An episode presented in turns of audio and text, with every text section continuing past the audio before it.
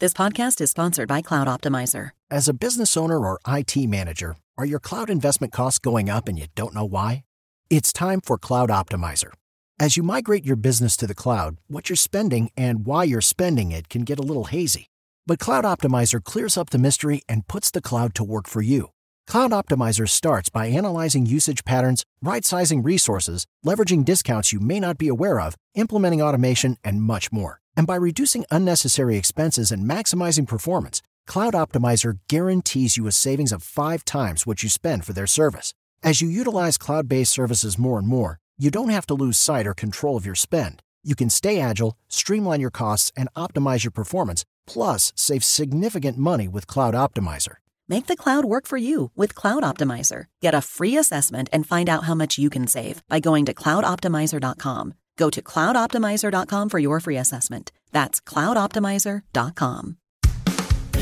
Recibe todo el panorama informativo en podcast con Alejandro Villalbazo e Iñaki Manero, un servicio de Asir Noticias. Conocimos el concepto montadeudas, quiénes son y a qué se dedican y cómo te amuelan la existencia, la vida. Justo la semana pasada que hablábamos del caso este, alertado por las autoridades y cómo se estaban eh, descubriendo cada vez más este tipo de aplicaciones, sí a través de aplicaciones, a través de la tecnología, de los teléfonos inteligentes, te ofrecen un crédito, un préstamo, tú lo aceptas porque estás desesperadísimo y después viene el infierno, porque te montan la deuda, ¿no? Por eso montadeudas. Eh, se pusieron en contacto varios de ustedes, varios de ustedes, que nos dijeron que creen que yo así y yo asado. Y Manuel Hernández los contactó. ¿Para qué? Para platicar con ustedes y compartir la experiencia para que no le pase a alguien más. Y miren, si el trabajo de hoy que nos va a presentar Manuel Hernández sirve para que tú no seas víctima este día de los montadeudas, con eso nos damos por bien servidos en nuestro trabajo. Manuel Hernández, buenos días, Manolo. Alex, muy bien para ti y para todo el auditorio. Existen algunas ocasiones en la vida en las que requerimos efectivo para sortear algún contratiempo y buscamos hasta por debajo de las piedras quién nos pueda hacer fuerte con ese dinero. Es justo ahí donde los delincuentes han encontrado un mercado conocido como montadeudas, aplicaciones que ofrecen préstamos pequeños y sin grandes requisitos, pero después se convierten en un infierno. Y es que al instalar las aplicaciones nos piden acceso a todos los datos de nuestro dispositivo y así como nosotros mismos les damos las herramientas y así como nosotros mismos les damos las herramientas necesarias para hacer de las suyas. Platicaremos dos de esas historias de terror. A petición de los afectados, pues utilizaremos un nombre eh, ficticio ya que no desean ser identificados. El primer caso es el de Dan Flores. Necesitaba un poco de dinero y le ofrecieron 800 pesos, mismos que aceptó y pagó en tiempo y forma. Pero después de esto le siguieron depositando préstamos por alrededor de un mes, los cuales pagó, pero al final los intereses y comisiones se volvieron impagables. Ahí comenzaron las amenazas. En automático te hacían el depósito. Así fue esto durante cuatro semanas hasta que llega un límite de 4.500 pesos y yo tenía que pagar casi 6.000 pesos. Los cuales dije, ya, yo ya no puedo y menos en ocho días. Si empiezas a pedir prestado es por una necesidad y tú terminas pagando 6.000 pesos. Después le enviaron un mensaje amenazante ya que le debía casi 30 mil pesos a 29 aplicaciones diferentes en las cuales él no había solicitado ni un solo peso. Utilizaron su información para embarcarlo. Presentó la denuncia correspondiente, pero la respuesta de la autoridad no fue la esperada. Pues ellos me mandaban capturas de pantallas de las de más de veintitantas aplicaciones te dicen con mi foto y decía que se debía de cinco mil, tres mil, ochocientos mil, dos mil, o sea, en diferentes cantidades. Yo jamás descargué ya esas aplicaciones, ¿por qué? Porque dije, si yo las descargo en mi teléfono es como aceptar que sí las tengo. El otro caso es el de Alejandra. Ella también descargó una aplicación de préstamo, pero solo para ver cuánto le prestaban, mas nunca solicitó dinero. Obtuvieron fotos íntimas de su dispositivo y la amenazaban con distribuirlas entre sus conocidos. La deuda se incrementó en cuestión de horas. Al inicio yo no pedí nada. Posteriormente se me hizo un depósito a mi tarjeta de mil pesos. A la semana me empezaron a llegar mensajes amenazantes de que iban a mandar que yo era una ratera a mi familia. A pesar de la llamada ley Ingrid, la respuesta de las autoridades al presentar la denuncia no fue la esperada y no le quedó otra más que pagar mucho más de lo que le depositaron y no solicitó. Mensajes amenazantes y fotografías que habían sustraído de mi teléfono, así como contactos y ellos tenían foto de mi INE.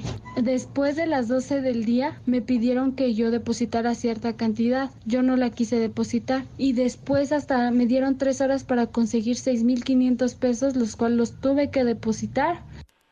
En ambos casos reconocen que no se percataron de los permisos que otorgaban a las aplicaciones por la premura y la necesidad económica que tenían. También, desafortunadamente, las autoridades no dan la respuesta que la ciudadanía esperaba. Prueba de ello es que de los 5.452 reportes que ha recibido el Consejo Ciudadano de la Ciudad de México, solamente en 449 se ha abierto una eh, carpeta de investigación, Alex.